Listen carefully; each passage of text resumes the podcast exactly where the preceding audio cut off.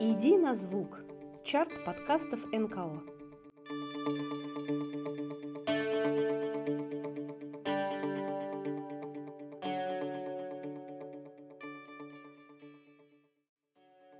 Всем привет! На связи Женя, продюсер подкастов Благосферы, и это наш чарт подкастов НКО «Иди на звук». Сегодня мы объявляем призеров и победителей октября. Прежде чем мы начнем, хотим поделиться с вами приятной новостью. 21 декабря в Благосфере состоится фестиваль подкастов НКО, который мы решили назвать так же, как и наш чарт «Иди на звук». Мы планируем собрать вместе представителей студий и хостингов, подкастеров из некоммерческой сферы и опытных контент-мейкеров для обмена опытом и знаниями. На данный момент программа фестиваля еще формируется и появится на сайте события чуть позже. Ссылка на сайт есть в описании октябрьского чарта. Мы планируем посвятить отдельные секции на фестивале таким темам, как аудитория некоммерческих подкастов в России, возможности хостингов и платформ для некоммерческих подкастов, продвижение и монетизация подкастов, юридические аспекты подкастинга, а также кейсам из практики подкастинга в НКО. Мы будем рады заявкам от профессиональных подкаст-студий, команд хостингов и платформ для размещения подкастов, аналитиков и сообщества подкастеров. Если у вас есть предложения с темами для выступлений на фестивале, вы всегда можете написать нам на почту, которая тоже указана в описании к этому выпуску. Спасибо и будем рады видеть вас в Благосфере на фестивале подкастов НКО «Иди на звук». Ну а теперь давайте скорее узнаем, какие подкасты вошли в наш октябрьский чарт. Поехали!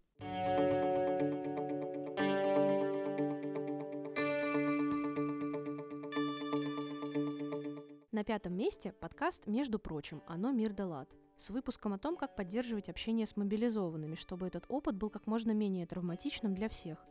Нас особенно тронуло, что гостья подкаста рассказывала об этом, основываясь на личном опыте.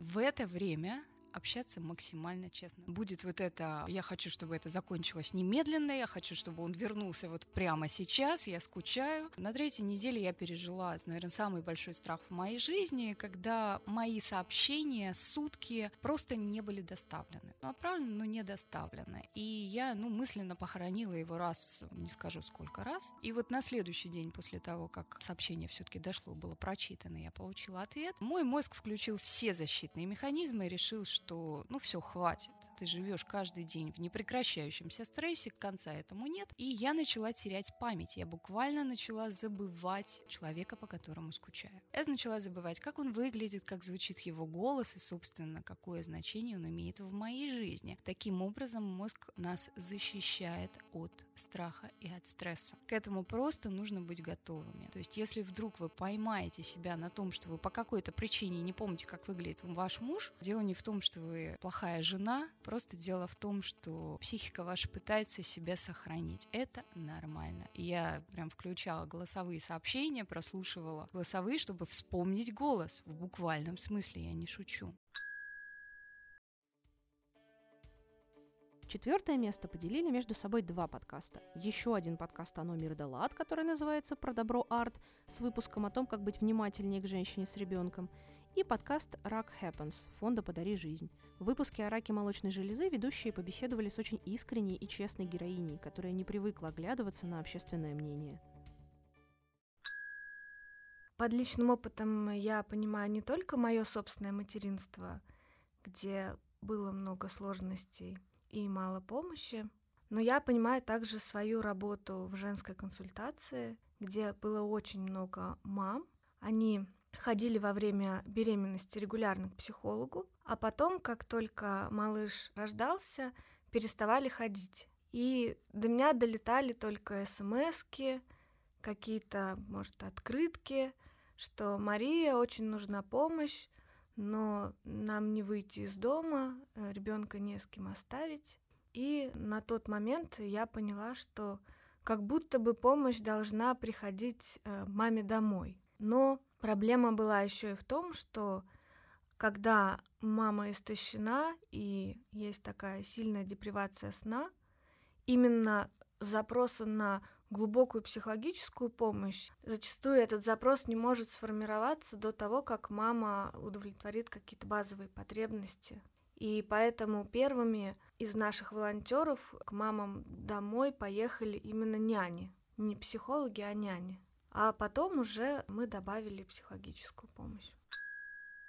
Смотрите, я также должна сказать, что это была для меня э, среда, понятная мне, с гомеопатия, всякая фитотерапия, ну, в общем, голодание, чистки печени, ну, в общем, вот эта вся история, это, это, это была часть моей работы. Я знала очень много людей, которые этим занимаются. Мне никто никогда не гарантировал, что это поможет, или давай мы будем медитировать за мир во всем мире, и рак у тебя пройдет. Это был такой мой сознательный выбор эксперимента. Э, это это также наложилось на ту ситуацию, о которой тоже я говорю только потому, что считаю это важным. При первом столкновении с диагнозом в Москве в частной клинике доктор со мной разговаривала, онколог-мамолог, э, классика жанра постсоветского такого обращения. Это было давление, неуважительное совершенно общение, запугивание, вот эти все э, варианты. И я когда на это посмотрела, я подумала,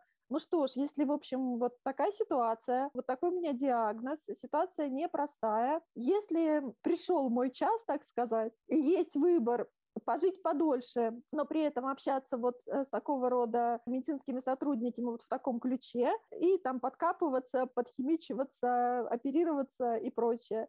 И либо я беру все риски на себя, уезжаю в свои тартарары там в Индию, на Бали, э, по горам, по долам, и буду, в общем, медитировать и пробовать какие-то альтернативные свои схемы, и посмотрю, чем все это закончится. Это не каждому подходит, это рискованный э, такой выбор, и это вот, ну, часть моей истории. Когда сейчас меня врач спрашивает, не жалею ли я об этом, нет, не жалею. У меня, в общем, нету такого ну, отношения смотреть на свое прошлое, чтобы я там поменяла. Э, это ни к чему не ведет, потому что э, наклонительное вот это «а если бы», то можно придумать много себе что интересного. Но реальность, она на данный момент такая, какая она есть. Если меня спросить вот о прошлом моменте, я могу сказать, что я бы сделала несколько попыток, чтобы найти врача, который мне подходит, а это возможно, и спустя время, в общем, я такого нашла. И я бы продолжала делать то же самое, что я делала тогда, но просто я не стала бы разделять медицину и свои альтернативные штучки, э, психологию, там, психосоматику и вот это все, а делала бы вместе.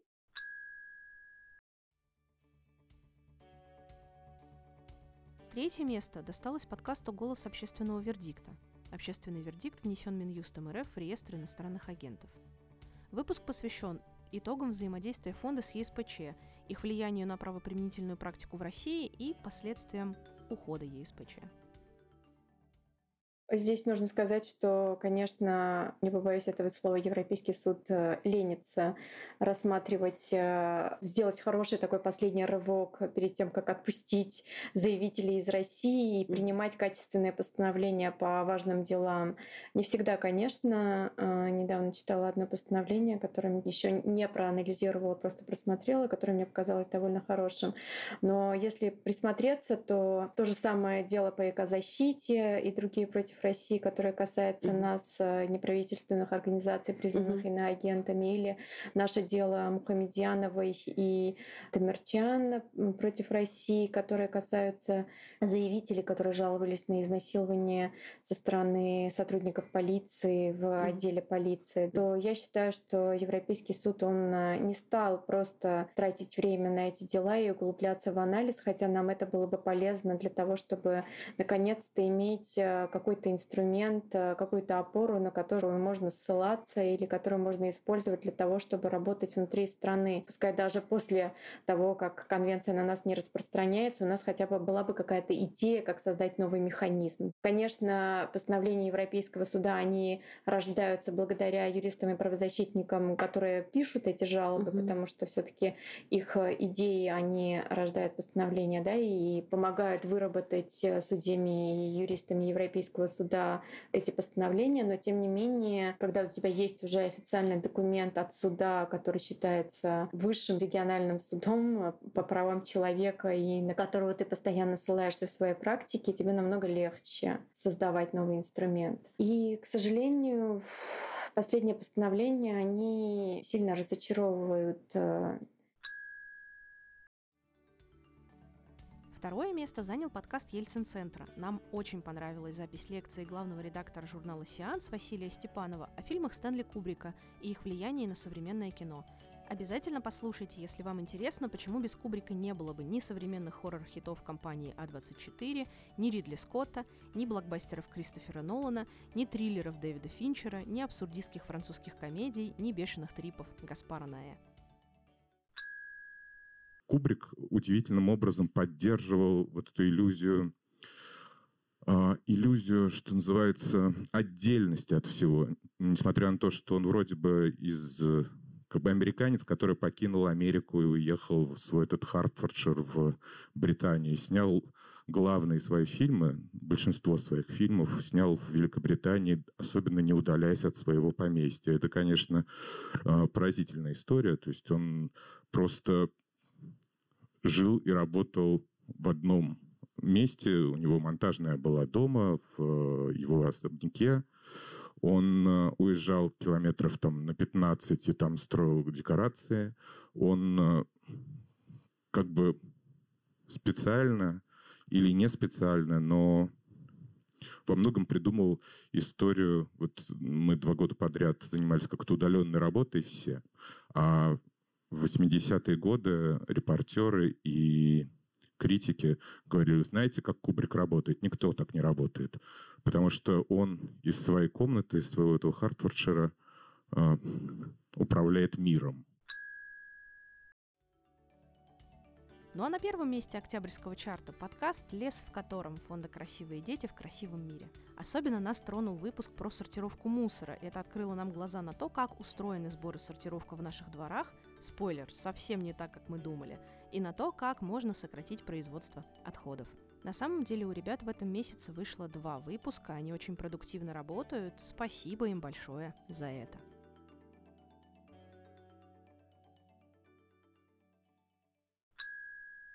Все так перемешано, все такое грязное, все испачкано в пищевых и гигиенических отходах, что вытащить оттуда все остальное просто нереально. Некоторые материалы просто испорчены. Например, текстиль, там ветошь, одежда. После того, как она попала в мусорку, она не подлежит переработке в принципе. То же самое с бумагой. Если бумага испачкалась маслом или жирными отходами, пищевыми отходами, она тоже не подлежит переработке. И там все, что мелкое, опять же, там, да, тоже теряется, это невозможно сортировать. Поэтому такая досортировка, она не панацея вообще ни капли. Это позволяет, ну, 10% оттуда выбрать чего-то самого большого и понятного. Вот если мы говорим про московские контейнеры, ну и в целом в тех городах, где есть вот условно раздельный сбор на вторсырье и смешанные отходы, то есть, по сути, на досортировку идут из обоих контейнеров. Да, в тех городах, где есть раздельный сбор, на досортировку едут оба мусоровоза. Серый мусоровоз, ну, если мы говорим про Москву, Московская область, едет на свою линию конвейерную, а синий мусоровоз с вторсырьем едет на параллельную свою конвейерную ленту, где люди будут сортировать. Но, к сожалению, например, в Москве контейнеры для раздельного сбора устроены достаточно плохо, и поэтому там чаще всего содержимое одинаковое, что серых, что синих контейнеров внутри и эффективность такого раздельного сбора крайне низкая. Желаем нашим победителям успехов в развитии подкастов и, конечно же, ждем следующих выпусков.